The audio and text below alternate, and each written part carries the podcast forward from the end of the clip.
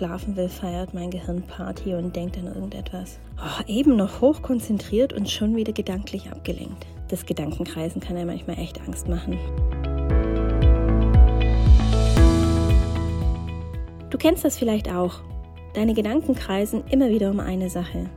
Irgendwie hast du das Gefühl, dass es nicht aus deinem Kopf rausgeht. Fast schon wie ein Ohrwurm. Nur ist es nicht ein Ohrwurm, sondern ein Thema, das dich beschäftigt, das in dir umtreibt, das dich einfach nicht loslässt. Und das sind so Zeiten wie heute, wo man seine Konzentration an ganz anderen Orten gut gebrauchen kann. Doch das muss so nicht sein. Höre heute in meinem Podcast, wie das geht. Hi und willkommen zum Podcast Emotionize Me, der Podcast für mehr Klarheit und ein besseres Selbstverständnis durch das Geheimnis der Emotionen. Ich bin Christine Hüft, Buchautorin und Expertin für Emotionen.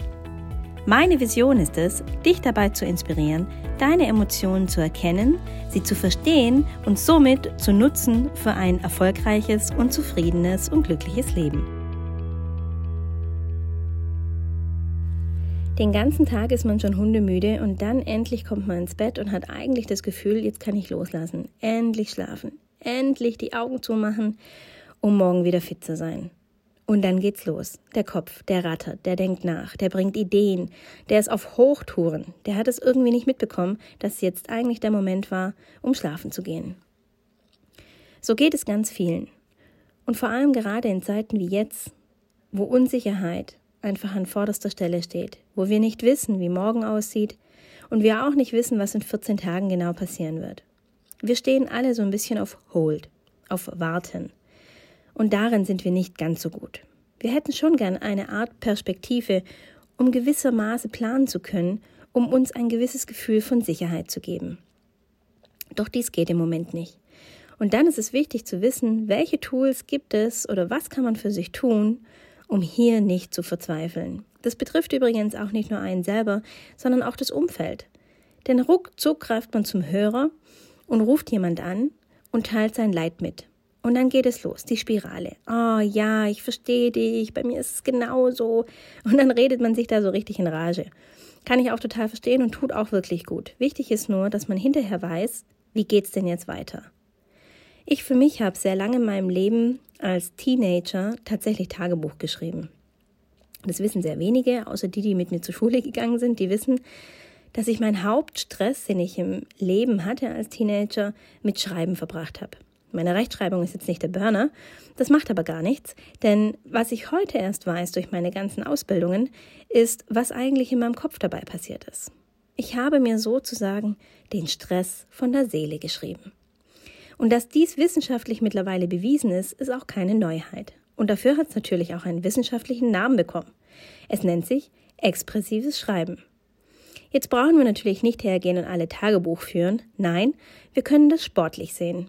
Expressives Schreiben ist eine Methode, die nichts mit einem Tagebuch zu tun hat, sondern hauptsächlich damit, dass der Kopf und die Finger und der Arm in Bewegung sind und dass dabei ein gewisses Thema, das einen beschäftigt, in den Fokus rückt.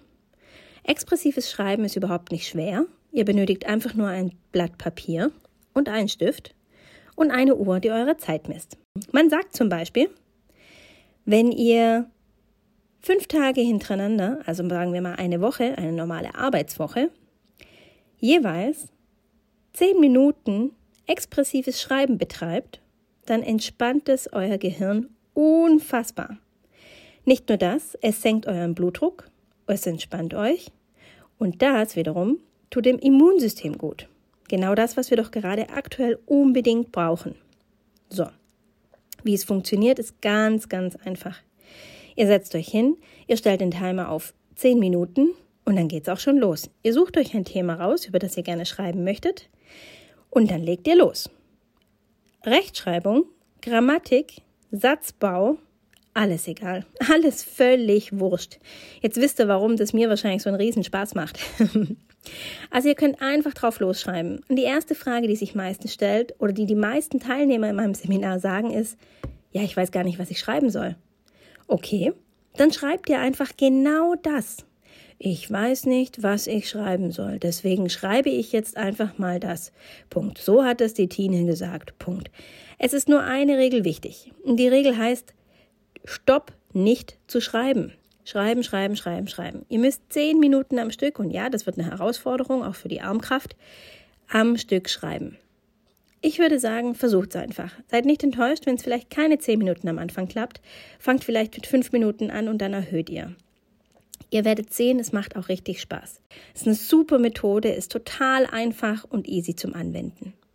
Wenn ihr euch mit der Anleitung nicht mehr ganz sicher seid, könnt ihr das aber auch auf meinem Blogbeitrag passend dazu nochmal durchlesen. Da stehen die Anleitungen natürlich nochmal drauf. Zusätzlich habe ich auch für alle, die es interessiert, ein Arbeitsblatt dazu erstellt. Auch diesen Hinweis findet ihr dann im Blogbeitrag. Ich hoffe, ich konnte dir heute einen Impuls geben, Neues zu probieren und in dich hineinzuhören. Deinen Blickwinkel zu ergänzen und dich neugierig zu machen, es gleich selber auszuprobieren.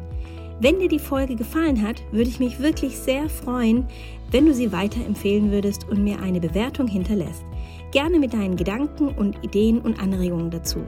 Wenn du mehr über Emotionen und Gefühle erfahren möchtest, findest du dies in meinem Buch Emotionize Me. Ganz viele anwendbare Tools und Geschichten kannst du dort nachlesen. Auf www.christinehüft.de gibt es dann noch den Blog mit passenden Arbeitsblättern und tolle Illustrationen findest du auf Instagram unter Christine Hüft.